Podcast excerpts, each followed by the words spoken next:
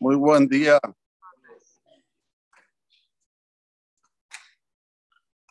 Dice la Torah Hakdosha.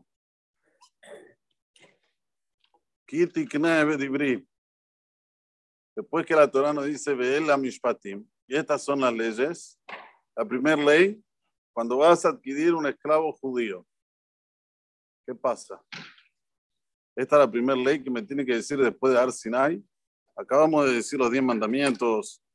Estamos ahora elevados. Primer ley, cuando vas a adquirir un esclavo judío. Bueno, sigue diciendo la Torah. El tiempo top para que trabaje contigo son seis años. Y en el año séptimo, va a salir de una forma gratuita en el año séptimo. ¿Por qué se vende como esclavo este, este Yehudi? ¿Por qué? Dice Rashi Akadosh, porque él robó, escuchen bien, ¿eh? ladrón, no tiene cómo pagar lo que robó. Entonces viene el Bedín, el tribunal, y lo vende como esclavo.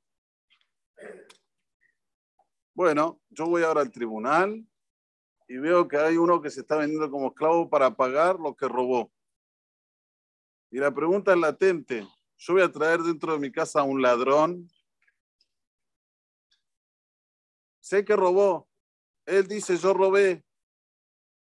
Pero la pregunta también, perdón, la respuesta también tiene que decirnos mucho a nosotros con relación a nuestro interior.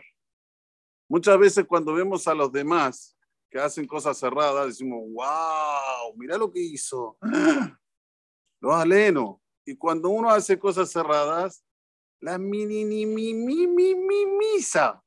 ¿Qué, qué dice? Sajacol. Dije una palabra fea ahí. ¿Qué? Sajacol. Eh, ¿Qué hice? Hablé mal de mi compañero. No pasó nada. Chao. Robó un poquito. Nadie se dio cuenta, nadie se dio cuenta. Le dije al cliente que lo que vale 7 vale 10. Nadie se dio cuenta, ni el cliente, ni el... Eh, ¿Cuál es el problema? Todo lo que hago yo lo minimiza, sí, sí, sí. Y al otro, wow, ladrón, no, en mi casa no entras. La Torah te quiere enseñar.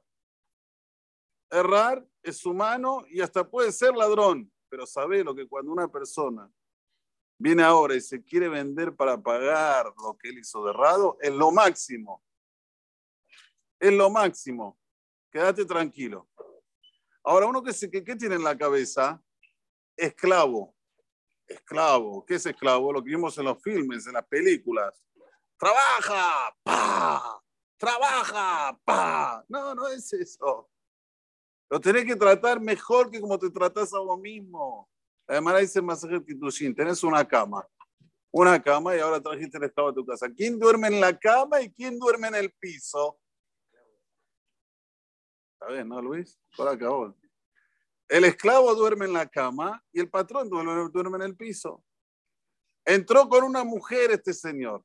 Este esclavo ahora entró con una mujer e hijos. El patrón tiene que alimentar a su mujer y a sus hijos. Pero escúchame, yo me compré un esclavo o me compré al revés. Tengo que alimentar yo a los hijos de ella, a su mujer, Sí, así dice la Torah explícitamente, no es que lo dice más o menos.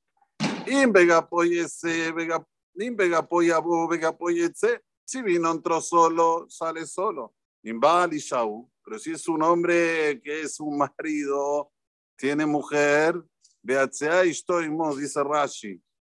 Y va a salir su mujer con él.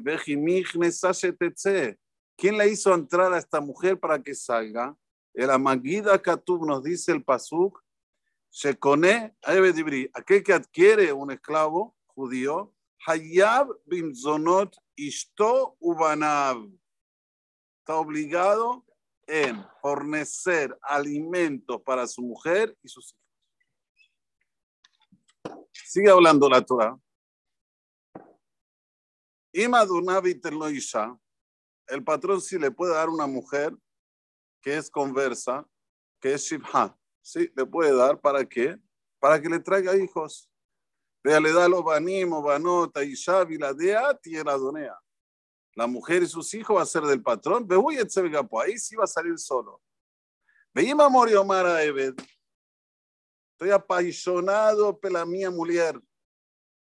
Quiero quedarme con ella. Y Mamorio Maravet, Ahabti, no solamente de mi mujer, de mi patrón.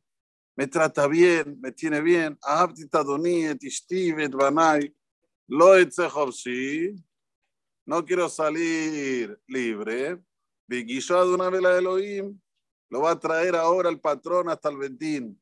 Viquilló la tele, toda la mezuzá. Lo van a acercar a donde está la puerta, donde está la mezuzá, en el batente donde colocamos la mezuzá. Pero una vez La primera vez que vemos en la Torah que se hace un agujero en la, en la parte esta de la, de la, del oído. En el oído derecho se le hace un agujero.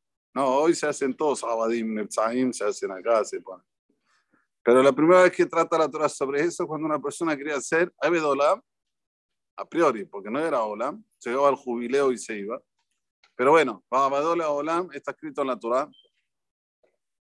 ¿Por qué acá, en el oído? Rashi explica, trae la hermana más vos escuchaste en Sinai, que tenés que ser mi siervo, y fuiste ahora y sos, querés ser siervo de alguien que es humano. Bueno, esto que escuchar al Sinai, Abadai, Abadim, Abadim, ahora que venga y que se haga el agujero acá, en este oído, para que recuerdes que no hiciste lo que Hashem te pidió. Señores, el judaísmo son recuerdos. Hay dos tipos de recuerdos. Hay un recuerdo que nosotros lo recordamos porque vivenciamos, no, no, no en esa generación, pero en la generación pasada, que es el holocausto. Remember, recuérdalo. ¿Para qué recuérdalo? Para que no lo hagan de nuevo los otros. Ok, eso es un tipo de recuerdo.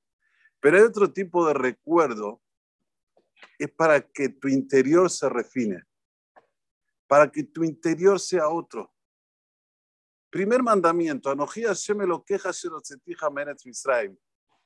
Hay un Midrash Pelaí, lo trae el Pirkei Rabbi ¿Por qué dice Anojí? Tendría que ser Aní, ya lo dijimos esta pregunta cuando estudiamos los diez mandamientos. Responde, Anojí, ¿sabes lo que es Anojí? Una mezcla de idioma. Es hebreo con egipcio. ¿Vieron cómo hablo yo, portuñol? Bueno, Anojí, dice el Midrash, es mezcla del lenguaje hebreo con el lenguaje egipcio. En hebreo se diría ani, no sé cómo se diría en egipcio, pero es una mezcla, lo dice el Midrash. Y yo me pregunto, Dios, espera un poco. Si está escrito explícitamente que el pueblo de Israel, los Inuet Lesonam, uno de los motivos que fueron redimidos es porque no cambiaron su lenguaje. Ahora vos venís y le ponés dentro de los aceres de temperatura una mezcla del lenguaje egipcio con el lenguaje hebreo. Para, si ellos no hablaron en, el egipcio toda la estadía, 210 años, no hablaron. ¿Vos ahora se lo metes? Remember, ¿dónde estuviste? ¿Para qué? Para que no te agrandes. Para que tu interior sea un interior bueno de verdad, buenos modales, sepas entender al otro, para que tenga la característica de la inclusión, no, no de la exclusión. Esto es muy importante para los educadores. ¿Qué yo quiero ahora del Talmud que viene a la escuela? ¿Qué quiero? ¿Qué quiero? ¿Sabes lo que quiero? Que tenga mi dot tobot. Para tener mi dot tobot, tenéis que recordar a Egipto. Escuchen cuántas veces. ¿eh? Dos en Zemirot. Una en Baibarej, otra en Bayosa. Dos en, antes de Shema, en el Shema. Dos, antes del Shema en Arbit, en el Shema. Todo el tiempo recordar Mitzem, recordar Mitzem. ¿Para qué? ¿Para qué? Para que cuando vos recordes y sepas de dónde viniste y dónde estuviste y quién te sacó, vas a tener buenos modales. Si no, no. Los sabios eran sabios, no eran necios. Si ellos sabían que con una vez que recordábamos a Egipto se alcanzaba, lo dirían una vez en todas las tefilot. Lo decimos seis mínimo, ¿eh? porque el talit, Misraim, el tefilim, Misraim. Todo lo que hacemos en vuelta es Misraim. ¿Cuál es el, el tema? Terminaron los diez mandamientos. ¿Cuál es el tema? El tema es que vos tenés que colocar, tu, eh, tenés que colocar en tu interior buenos modales. Y esta es la única fórmula. La única. O sea, que si vos vas a decirte filar, Mitzray, ¿dónde dije? No, no, me acuerdo. De nada sirvió para tus modales, para tu educación, para que tengas inclusión, para que entiendas al otro, para que te pongas en el zapato del otro, para que digas gracias. ¿Saben cuántas veces hay gente que me hace preguntas a cualquier hora? Eh? Le respondo, no me dicen nada. Dos tildes, pero decir gracias. Ellos no se recuerdan que vinieron de Mitzrayim. Para ellos, todo el mundo les debe todo a ellos. Cuando uno dice, yo me recuerdo de dónde vengo, ya, en ese momento ya empieza a entender, bueno, Baruch Hashem, ahora estoy bien. En una época no estuve bien. Entonces hay que agradecer. Modim, Pero si una persona para él todo lo merece, como estamos viviendo hoy en día, en el mundo que todo lo merecemos, entonces es imposible tener buenos modales. Y es eso lo que quiero que entiendan, que eso no fue en la época de Egipto, hasta hoy en día es así. Miren, yo una vez, cuando estaba como Bajur Shiva en Israel, hicimos un Mahane Benetorah. Mahane Benetorah hasta ahora se hace. Se juntan todos los Benetorah, muy, muy lindo. Pero en la época cuando lo hicimos, lo hicimos al lado de una prisión. Y me dio así, curiosidad, ¿cómo es una prisión en Israel? Entonces una vez le digo a un amigo, le digo, che, ¿te animás conmigo? Vamos a la prisión, quiero ver cómo es la prisión. Me dice, bueno, dale, vamos. Fuimos, créanme, el lugar es precario, pero el atendimiento cinco estrellas. Tienen un yomán, los asirim, como eh, una agenda diaria de todo lo que tienen que hacer después del desayuno, después de esto. Tienen adentro un knis, tienen los árabes para hacer sus tefilot. Impresionante. Todo tiene, todo tiene. Díganme, ¿dónde lo vieron eso? Los invito a que vayan al penal de Seiza. Todo esto es una enseñanza. ¿Cuál es la enseñanza?